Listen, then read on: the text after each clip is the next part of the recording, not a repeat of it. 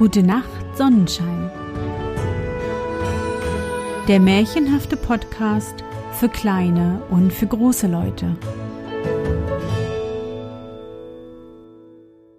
Hallo, mein Sonnenschein. Wie war dein Tag heute?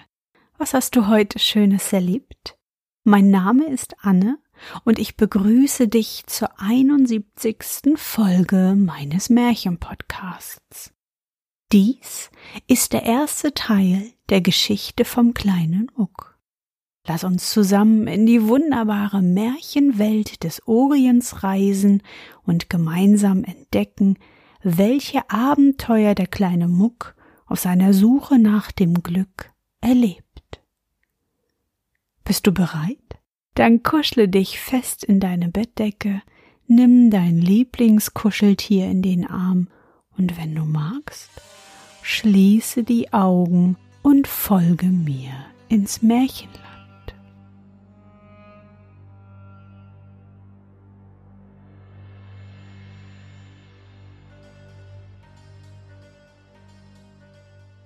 Die Geschichte von dem kleinen Muck. In Nischea, meiner lieben Vaterstadt, wohnte ein Mann, den man den kleinen Muck nannte. Ich kann mir ihn ob ich gleich damals noch sehr jung war, noch recht wohl denken. Besonders, weil ich einmal von meinem Vater wegen seiner halbtot geprügelt wurde. Der kleine Muck nämlich war schon ein alter Geselle, als ich ihn kannte.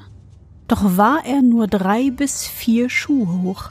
Dabei hatte er eine sonderbare Gestalt, denn sein Leib, so klein und zierlich er war, musste einen Kopf tragen viel größer und dicker als der Kopf anderer Leute.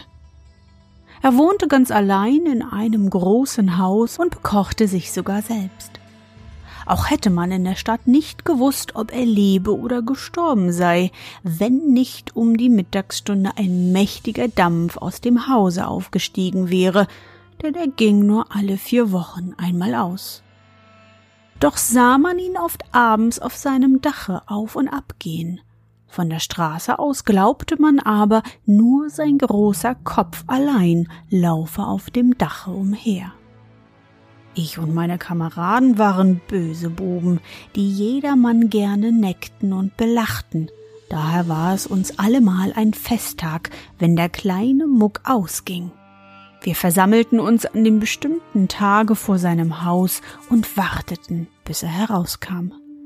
Wenn dann die Türe aufging und zuerst der große Kopf mit dem noch größeren Turban herausguckte, wenn das übrige Körperlein nachfolgte, angetan mit einem abgeschabten Mäntelein, weiten Beinkleidern und einem breiten Gürtel, an welchem ein langer Dolch hing so lang, dass man nicht wusste, ob Muck an dem Dolch oder der Dolch an Muck stak. Wenn er so heraustrat, da ertönte die Luft von unserem Freudengeschrei. Wir warfen unsere Mützen in die Höhe und tanzten wie toll um ihn her. Der kleine Muck aber grüßte uns mit ernsthaftem Kopfnicken und ging mit langsamen Schritten die Straße hinab. Wir Knaben liefen hinter ihm her und schrien immer Kleiner Muck, kleiner Muck. Auch hatten wir ein lustiges Verslein, das wir ihm zu Ehren hier und da sangen. Es hieß Kleiner Muck, kleiner Muck, wohnst in einem großen Haus, gehst nur alle vier Wochen aus, bist ein braver kleiner Zwerg, hast ein Köpflein wie ein Berg, schau dich einmal um und guck, lauf und fang uns, kleiner Muck so hatten wir schon oft unser Kurzweil getrieben, und zu meiner Schande muss ich es gestehen, ich trieb's am ärgsten, denn ich zupfte ihn oft am Mäntelein, und einmal trat ich ihn auch von hinten auf die großen Pantoffel, dass er hinfiel. Dies kam mir nun höchst lächerlich vor, aber das Lachen verging mir, als ich den kleinen Muck auf meines Vaters Haus zu gehen sah. Er ging richtig hinein und blieb einige Zeit dort. Ich versteckte mich an der Haustüre und sah den Muck wieder herauskommen, von meinem Vater begleitet, der ihn ehrbietig an der Hand hielt und an der Türe unter vielen Bücklingen sich von ihm verabschiedete.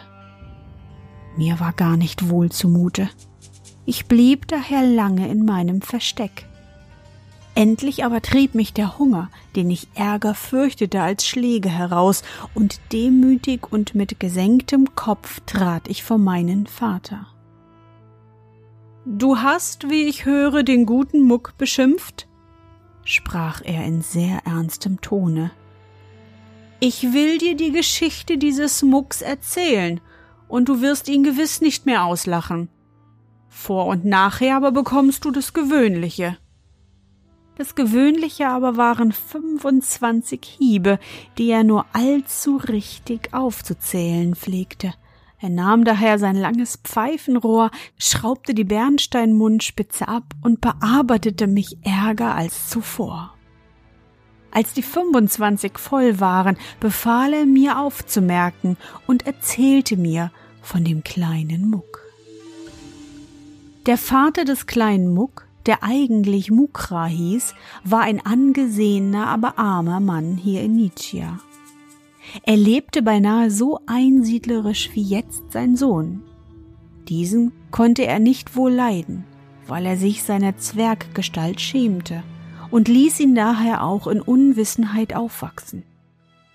Der kleine Muck war noch in seinem sechzehnten Jahr ein lustiges Kind, und der Vater, ein ernster Mann, tadelte ihn immer, dass er, der schon längst die Kinderschuhe zertreten haben sollte, noch so dumm und läppisch sei. Der Alte tat aber einmal einen bösen Fall, an welchem er auch starb und den kleinen Muck arm und unwissend zurückließ. Die harten Verwandten, denen der Verstorbene mehr schuldig war, als er bezahlen konnte, jagten den armen Kleinen aus dem Hause und rieten ihm, in die Welt hinauszugehen und sein Glück zu suchen. Der kleine Muck antwortete, er sei schon reisefertig, bat sich aber noch den Anzug seines Vaters aus, und dieser wurde ihm auch bewilligt. Sein Vater war ein großer, starker Mann gewesen, daher passten die Kleider nicht. Muck aber wusste bald Rat. Er schnitt ab, was zu lang war, und zog dann die Kleider an. Er schien aber vergessen zu haben, dass er auch in der Weite davon schneiden müsse, daher sein sonderbarer Aufzug, wie er noch heute zu sehen ist der große Turban, der breite Gürtel, die weiten Hosen, das blaue Mäntelein, alles dies sind Erbstücke seines Vaters, die er seitdem getragen. Den langen Damassener Dolch seines Vaters aber steckte er in den Gürtel. Er griff ein Stöcklein und wanderte zum Tor hinaus. Fröhlich wanderte er den ganzen Tag, denn er war ja ausgezogen, um sein Glück zu suchen. Wenn er eine Scherbe auf der Erde im Sonnenschein glänzen sah, so steckte er sie gewiss zu sich, im Glauben, dass sie sich in den schönsten Diamanten verwandeln werde.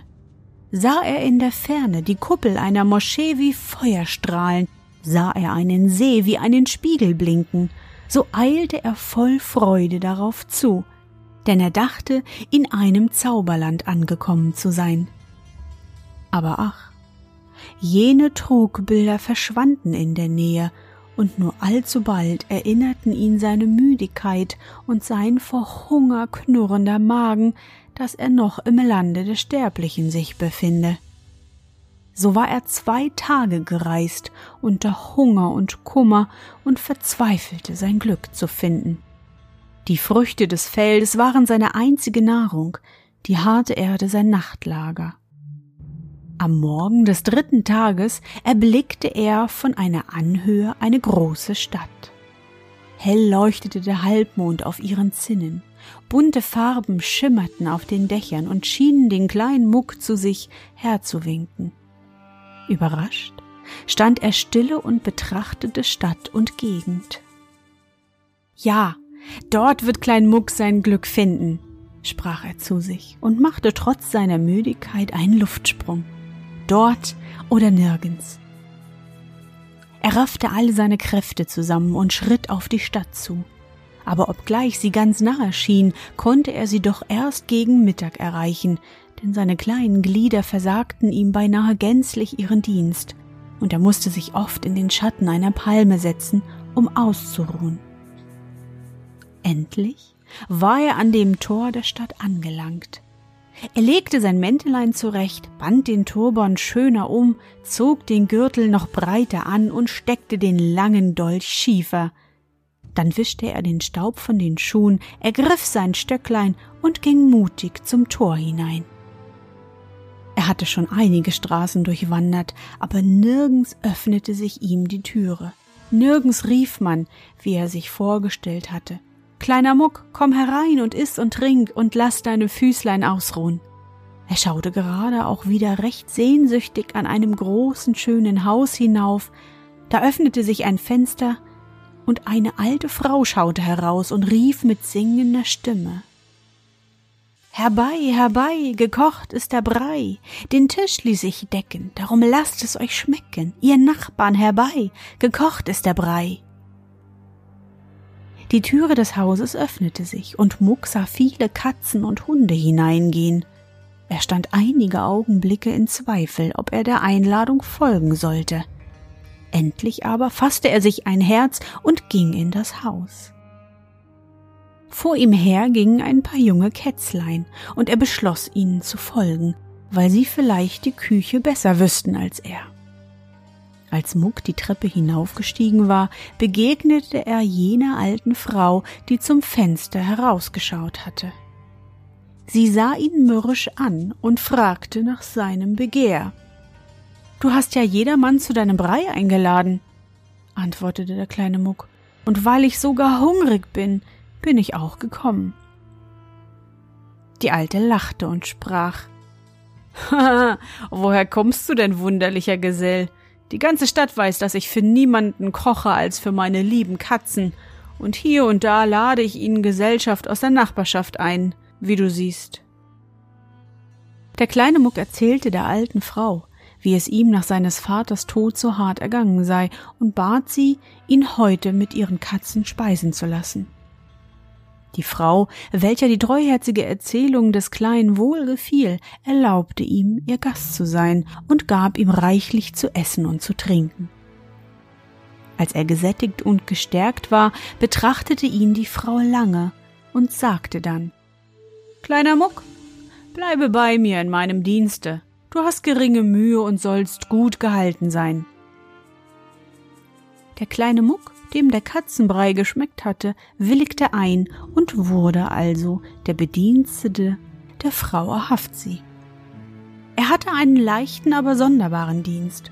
Frau Ahavzi hatte nämlich zwei Kater und vier Katzen, denen musste der kleine Muck alle Morgen den Pelz kämmen und mit köstlichen Salben einreiben. Wenn die Frau ausging, musste er auf die Katzen Achtung geben, wenn sie aßen, musste er ihnen die Schüssel vorlegen und nachts musste er sie auf seidene Polster legen und sie mit samtenen Decken einhüllen. Auch waren noch einige kleine Hunde im Haus, die er bedienen musste, doch wurden mit diesen nicht so viele Umstände gemacht wie mit den Katzen, welche Frau Ahavzi wie ihre eigenen Kinder hielt. Übrigens führte Muck ein so einsames Leben wie in seines Vaters Haus, denn außer der Frau sah er den ganzen Tag nur Hunde und Katzen. Eine Zeit lang ging es dem kleinen Muck ganz gut. Er hatte immer zu essen und wenig zu arbeiten, und die alte Frau schien recht zufrieden mit ihm zu sein. Aber nach und nach wurden die Katzen unartig, wenn die Alte ausgegangen war, sprangen sie wie besessen in den Zimmern umher, warfen alles durcheinander und zerbrachen manches schöne Geschirr, das ihnen im Weg stand. Wenn sie aber die Frau die Treppe heraufkommen hörten, verkrochen sie sich auf ihre Polster und wedelten ihr mit den Schwänzen entgegen, wie wenn nichts geschehen wäre.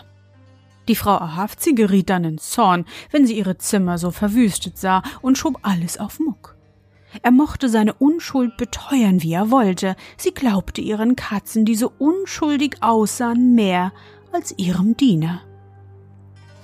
Der kleine Muck war sehr traurig, dass er also auch hier sein Glück nicht gefunden hatte und beschloss bei sich, den Dienst der Frau Ahavzi zu verlassen.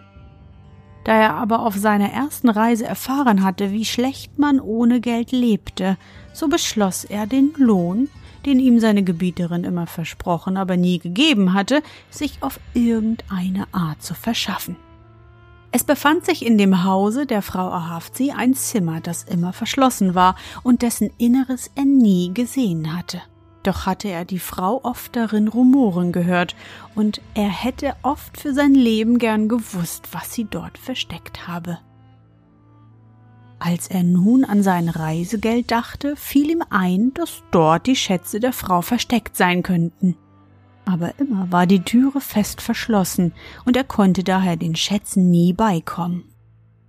Eines Morgens, als die Frau Ahavzi ausgegangen war, zupfte ihn eines der Hündlein, welches von der Frau immer sehr stiefmütterlich behandelt wurde und dessen Gunst er sich aber durch allerlei Liebesdienste in hohem Grade erworben hatte, an seinen weiten Beinkleidern und gebärdete sich dabei, wie wenn Muck ihm folgen sollte.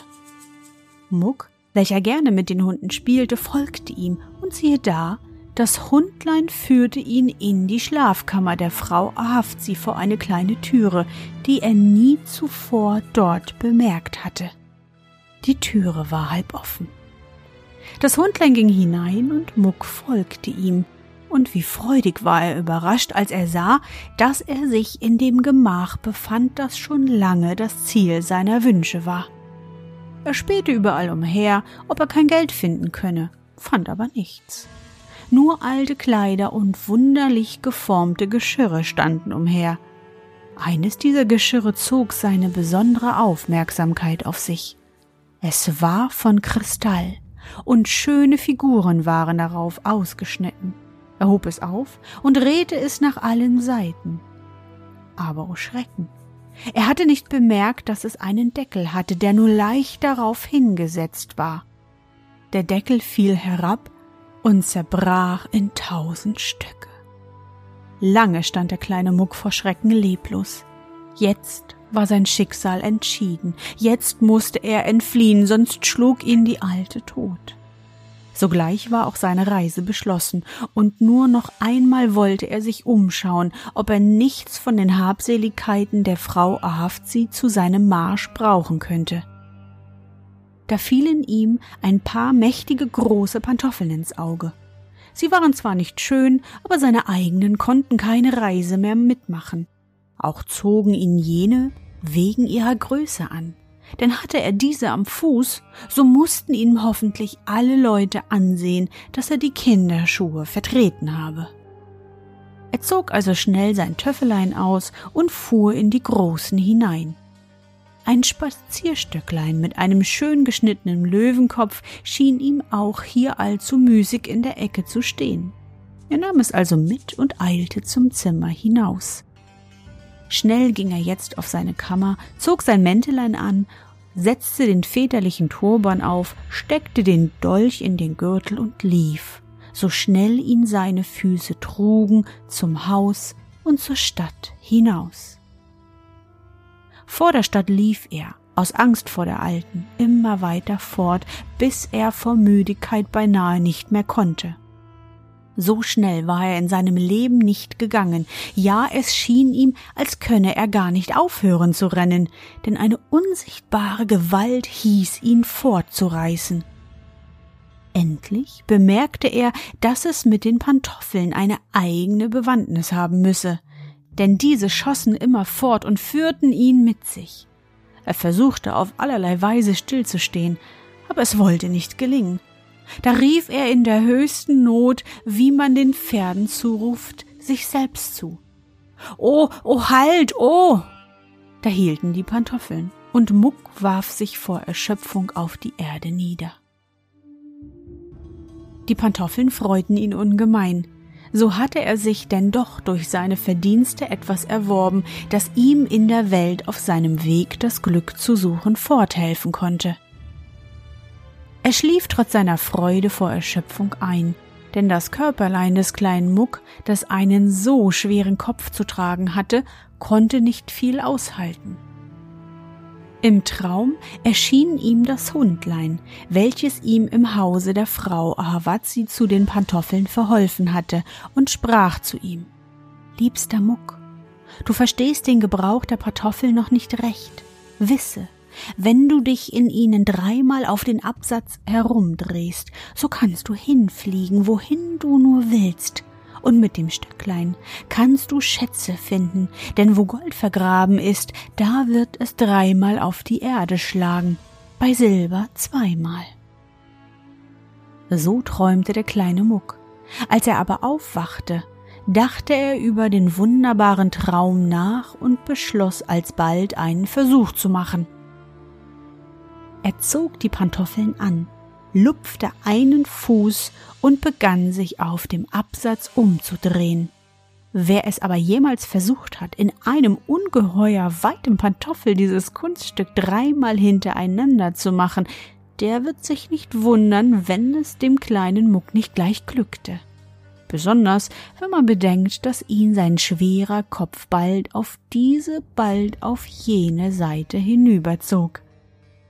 Der arme Kleine fiel einige Male tüchtig auf die Nase, doch ließ er sich nicht abschrecken, den Versuch zu wiederholen, und endlich glückte es. Wie ein Rad fuhr er auf seinem Absatz herum, wünschte sich in die nächste große Stadt und die Pantoffeln ruderten hinauf in die Lüfte, liefen mit Windeseile durch die Wolken, und ehe sich der kleine Muck noch besinnen konnte, wie ihm geschah, befand er sich schon auf einem großen Marktplatz, wo viele Buden aufgeschlagen waren und unzählige Menschen geschäftig hin und her liefen.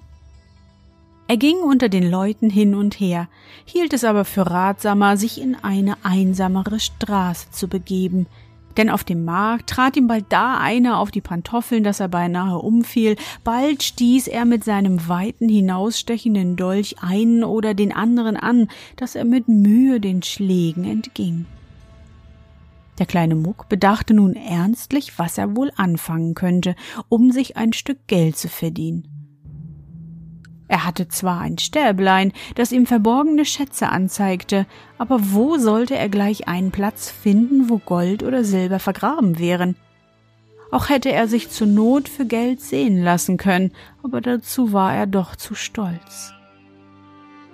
Endlich fiel ihm die Schnelligkeit seiner Füße ein. Vielleicht, dachte er, können mir meine Pantoffeln Unterhalt gewähren und er beschloss, sich als Schnellläufer zu verdingen. Da er aber hoffen durfte, dass der König dieser Stadt solche Dienste am besten bezahle, so fragte er den Palast. Unter dem Tor des Palastes stand eine Wache, die ihn fragte, was er hier zu suchen habe. Auf seine Antwort, dass er einen Dienst suche, wies man ihn zum Aufseher der Sklaven. Diesem trug er sein Anliegen vor und bat ihn, ihm einen Dienst unter den königlichen Boten zu besorgen. Der Aufseher maß ihn mit seinem Augen von Kopf bis zu den Füßen und sprach Wie mit deinen Füßlein, die kaum so lang als eine Spanne sind, willst du königlicher Schnellläufer werden? Hebe dich weg, ich bin nicht dazu da, mit jedem Narren Kurzweil zu machen. Der kleine Muck versicherte ihm aber, dass es ihm vollkommen ernst sei mit seinem Antrag und dass er es mit dem schnellsten auf eine Wette ankommen lassen wollte. Dem Aufseher kam die Sache gar lächerlich vor. Er befahl ihm, sich bis auf den Abend zu einem Wettlauf bereit zu halten führte ihn in die Küche und sorgte dafür, dass ihm gehörig Speis und Trank gereicht wurde. Er selbst aber begab sich zum König und erzählte ihm vom kleinen Muck und seinem Anerbieten. Der König war ein lustiger Herr, daher gefiel es ihm wohl, dass der Aufseher der Sklaven den kleinen Menschen zu einem Spaß behalten hatte. Er befahl ihm, auf einer großen Wiese hinter dem Schloss Anstalten zu treffen, dass der Wettlauf mit der Bequemlichkeit von seinem ganzen Hofstaat könnte gesehen werden, und empfahl ihm nochmals große Sorgfalt für den Zwerg zu haben. Der König erzählte seinen Prinzen und Prinzessinnen, was sie diesen Abend für ein Schauspiel haben würden. Diese erzählten es wieder ihren Dienern, und als der Abend herankam, war man in gespannter Erwartung, und alles, was Füße hatte, strömte hinaus auf die Wiese, wo Gerüste aufgeschlagen waren, um den großsprecherischen Zwerg laufen zu sehen. Als der König und seine Söhne und Töchter auf dem Gerüst Platz genommen hatten, trat der kleine Muck heraus auf die Wiese und machte vor den hohen Herrschaften eine überaus zierliche Verbeugung. Ein allgemeines Freudengeschrei ertönte, als man den Kleinen ansichtig wurde. Eine solche Figur hatte man dort noch nie gesehen. Das Körperlein mit dem mächtigen Kopf, das Mäntelein und die weiten Beinkleider, der lange Dolch in dem breiten Gürtel, die kleinen Füßlein in den weiten Pantoffeln. Nein, es war zu drollig anzusehen, als dass man nicht hätte laut lachen sollen.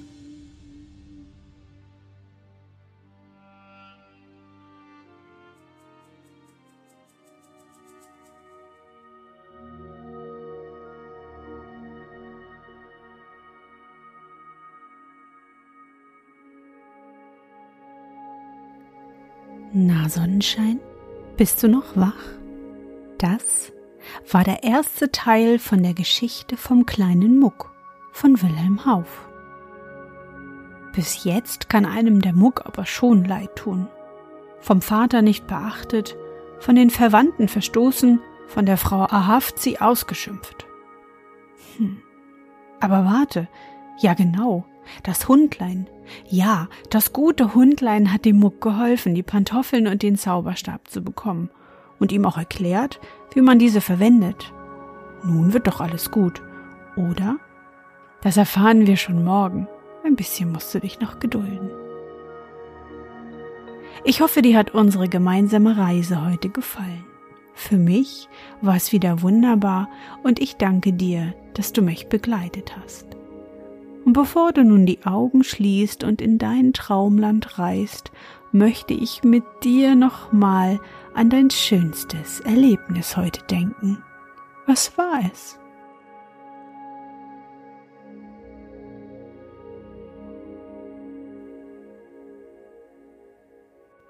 Vielleicht hast du heute das trübe, graue, kalte, nasse Wetter genutzt und etwas gebastelt, ein bisschen ferngesehen oder gelesen. Versuche dich an dein schönstes Erlebnis zu erinnern.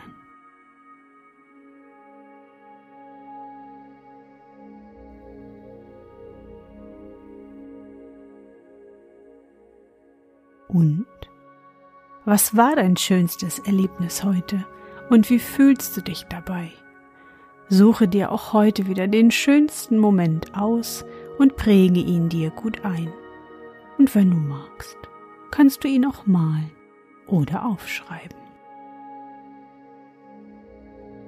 Und nun gute Nacht, Sonnenschein. Schlaf gut und träum was Schönes. Wir hören uns schon morgen wieder.